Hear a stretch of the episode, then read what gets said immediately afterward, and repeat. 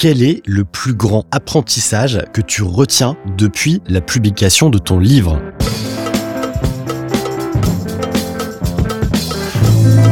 Yellow, ici Pierre Dron, auteur du livre Remarquable, et je réponds à ta question Onur, merci de me l'avoir posée.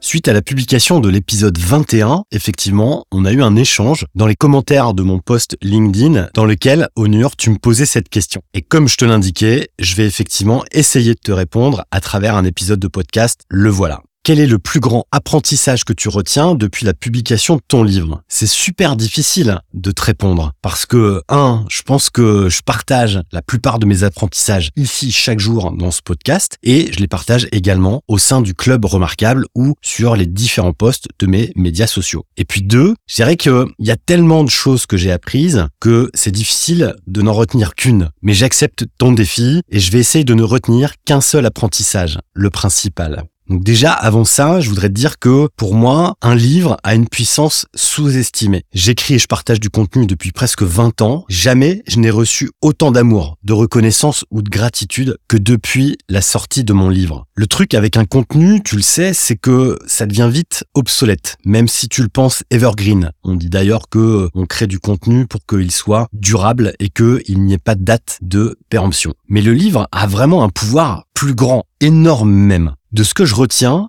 c'est que la plus grande responsabilité, finalement, c'est aussi de porter le message de ce livre. Et en même temps, c'est super facile pour moi de l'assumer parce que je reçois tellement de retours dingues et remarquables depuis la sortie du livre que ça devient presque facile, finalement, de porter ce livre et de prolonger le projet qui est le message que je transmets. La preuve, je t'en parle d'ailleurs aujourd'hui dans cet épisode. C'est aussi d'ailleurs ce livre qui nous a permis de nous rencontrer, d'échanger régulièrement et ça, c'est vraiment cool. Mais bon, je suis en train de me perdre, j'essaie de noyer le poisson. Je reviens à ta question qui est quel est le grand apprentissage que tu retiens depuis la publication de ton livre? Je dirais que si je devais retenir un seul apprentissage, Écrire un livre te donne des responsabilités. Ça offre beaucoup de puissance à ceux qui te lisent, certes, mais surtout à ceux qui appliquent ce que tu as pu écrire. Et ça, vraiment, c'est surpuissant pour créer des relations et surtout pour devenir remarquable. Maintenant, si tu veux devenir remarquable, évidemment, abonne-toi à mon podcast, lis le livre Remarquable et surtout, file découvrir le livre de Onur Carapinar qui s'appelle Petites habitudes et grandes réussites, un livre que j'ai adoré qui te propose 51 pratiques inspirantes pour devenir une meilleure version de toi-même. Et je te recommande vraiment la lecture de ce livre. Ça se lit vite, ça se lit bien.